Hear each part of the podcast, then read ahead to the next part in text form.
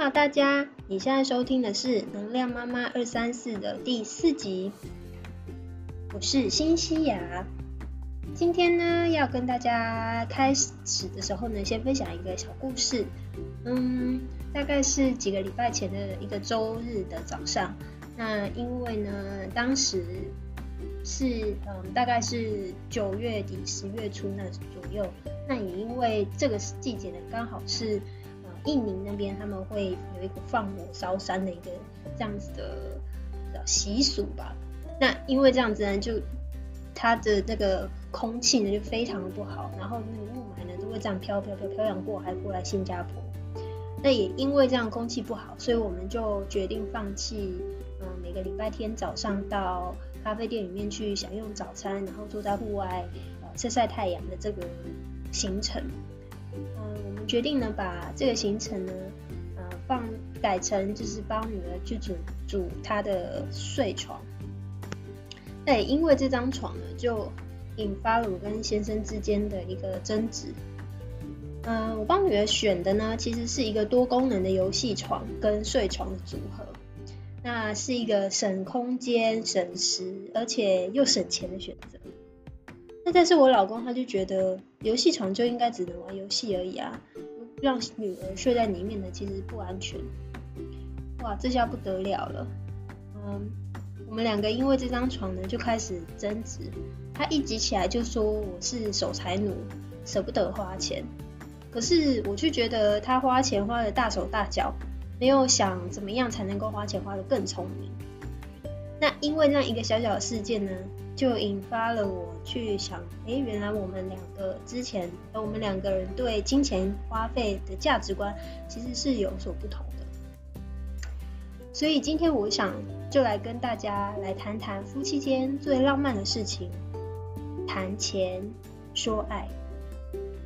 今天的文字稿呢，你可以到 Power 妈妈二三四 .com 里面找到，Power 妈妈二三四 .com 的拼法是。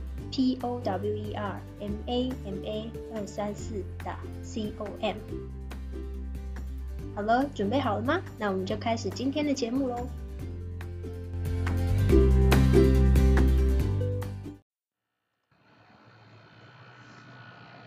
我结婚大概也呃说长不短，也就大概一年多了，嗯。当时呢，婚前的时候呢，大家谈恋爱啊，就那种风花雪月啊，那种浪漫，就觉得哇，谈起来好俗气哦。可是谁知道说，家庭生活，你就是要把钱摆在台面上来说。那而且呢，钱对于每一个人所代表的意义是不一样的，也常常代表着你的家庭价值观，还有你的一些生活背景。作为一个妻子。作为一个妈妈，我觉得一个必备的技能，就是要能够理性的好好去沟通，然后去了解呃双方的财务规划，并且呢把嗯双方呢把它拉到同一个战线上面，然后大家一起朝同样的目标去前进。我觉得这个也是另类的浪漫啊。虽然我我觉得在结婚之前，你就要想办法去呃多多的去谈论，然后去了解彼此的概念。但是事实上呢，我知道，要么就是大家可能害羞啊，不然就是怕尴尬啊。那最后到了结婚之后呢，这个又变成了一个不可不去谈论的一个话题。所以今天呢，我会给大家呃几个步骤，是我平常做到怎么样跟我先生之间沟通的一个呃几个步骤，给大家参考。第一个呢。首先，先去了解一下钱对于彼此背后所代表的意义，然后呢，去从同理心出发去做思考。每一个人对于钱的看法是不一样的，有些人觉得钱是身外之物，那有些人觉得钱可能需要的时候就会有了，那有另外一些人他觉得你一定要付出相当的努力，你才能够去得到相等价值的钱。嗯，有的人觉得钱呢是生命中最重要的，你要好好的去嗯保存它，你要想办法去嗯存它，这个它可以带给你很大的一个安全感。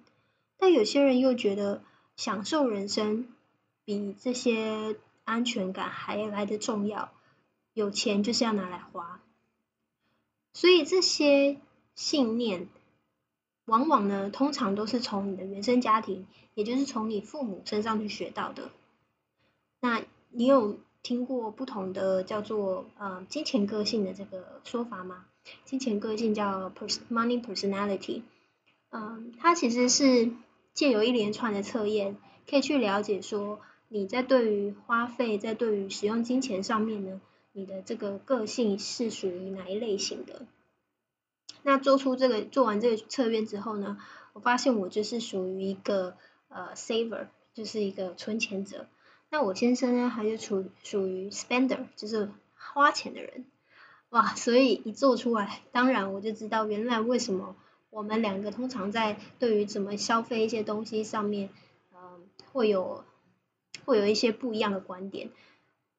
然后另外呢，还有一些个性，比如说像嗯 monk，他是僧侣，他会觉得钱呢是嗯一个嗯怎么讲，就是比较罪恶啊，然后我们尽量不要去谈论到钱这一块，所以。不同的个性呢，他对于这个钱的看法呢，会是有所不同的。那你能不能在做完这个测验，了解了对方之后呢，去体验呃，去体谅一下他为什么会呃有这样子的想法，然后会有这样的行为，继而去调整，找到一个双方都舒服的做法。我觉得这是第一步。在第二步呢，嗯，要去敞开心胸去谈论双方彼此的理想生活目标。然后找到一个共同点，大家都说夫妻同心，其利断金。两个人本来就是来自不同的生活背景，所以你对于理想生活的目标也不可能完全一模一样。所以你嗯要去了解说，你的另外一半对于他来讲，什么样子的生活是理想生活，什么是他每天起床的动力，双方找到同样的共同点，然后。就可以一起去规划这个未来的蓝图。嗯，我觉得有几个问题可以借由这些问题、这些提问，去多了解一下什么样的生活对他是最重要的。比如说，你可以去了解，嗯，你希望什么拥有什么样子的家庭生活啊？嗯，你希望要生几个孩子啊？你希望我们？的家庭生活是在什么地方、什么国家？嗯，国家对你来讲重要吗？固定在一个地方重要吗？那如果我们有家的话，在什么样子的地点对你来说很舒服？你希望它是在城郊还是在城市？你希望它是方便的，还是希望它是接近大自然的？那嗯，在未来生活中。你会觉得要达到这样的目标，你想要学些什么？那你需要学些什么？所以，就有这些一点一点的问题，你可能不用一次，不用一次问完，可能就有累积几次的这个这个彼此的对话，就可以更了解说什么样子对他来讲是一个理想的生活。第三点呢，呃，我觉得可以去一起定下你的行动方案。然后一起去做定时检视的这个动作，呃，就像我们前一点所提到的，在你的在定下行动方案之前呢，应该要能够先把你自己脑中的理想生活的蓝图跟对方的理想生活蓝图，双方去做一个沟通，然后去做一个嗯融合跟调整，然后这就会是你们共同的目标。然后再来告诉他说，因为我们要达到这个目标，所以我为什么要做这些行动？那我是怎么样依照这个目标去规划我们的家庭支出预算？我是怎么样去计划我的投资收益目标？那我又是怎么样去希望能够在呃享受生活，而且能够在呃，达到财务目标之间去找到平衡，让他去知道说，其实你的心里也感着，也顾及了他的感受，然后也顾及了他的理想，而且呢，你希望是双方一起能够达到这个目标的，你们是一体的。呃，而且呢，在讨论行动的时候呢，也能够让对方去，嗯，从他的角度，从他的出发点来提出说，哎，应该有哪些行动是可以做的。嗯，我觉得身为女性哦，这一点是一个我新学到了一招。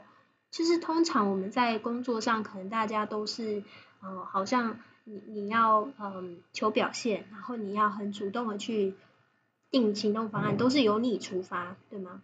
但我觉得其实，在两性沟通上有一个很重要的技巧，就是你要能够，虽然你知道你是自己是这么想的，但你不一定要说，你可以让对方说。那通常。让对方说了这个，光是这样的一个动作，他就会觉得说，哦，这是他自己做出来的决定，这是他自己定出来的行动方案，所以他就有呃责任，然后呢也会比较积极的去参与。所以我觉得这个小技巧呢，还是啊蛮有用的，可以可以提供给大家参考。嗯，再说回来。就是当我们呃定下了行动方案之后呢，呃，我们时不时呢也要去看看，就是目前达到的进度，还有我们去可以怎么样去修正，怎么样去改进。再来就是能够一起庆祝里程碑。钱呢本来就是一个不简单的题目。那我们要庆幸的是，在这一路上还有你的另外一半，能够跟你一起共同努力，然后共同打拼。所以，我们应该在每一个达到每一个小小的阶段性目标的时候，就别忘了一起去庆祝一下，一起感恩，感谢对方能够互相理解、互相支持。那我们一步一步的去达到梦想的生活。那再回到这一集开头的故事。我们到底最后是怎么样达成共识的呢？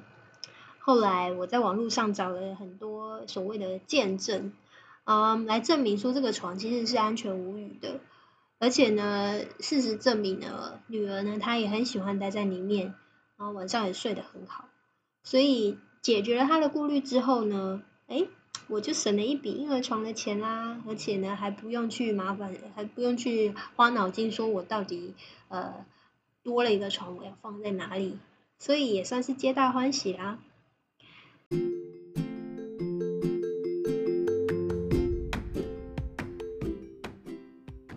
最后来为大家整理本集的三大行动方案。第一个，仔细的回想你和你另外一半对于花钱的态度个别是什么呢？你是属于 saver 还是属于 spender？还是你们两个是一样的呢？第二个，你和你的另外一半之间有沟通过未来理想生活的蓝图吗？你对于你们家庭的未来理想生活蓝图清楚吗？是时候去讨论看看喽。第三个，对于这个未来的蓝图，双方是不是有一起定下行动方案，还有每年要达成的小目标呢？你还喜欢这样的分享吗？你的家庭理财方式又是怎么样呢？欢迎到我的网站或是到 iTunes Store 上面留言讨论。如果你喜欢我的节目，也别忘了订阅和分享哦。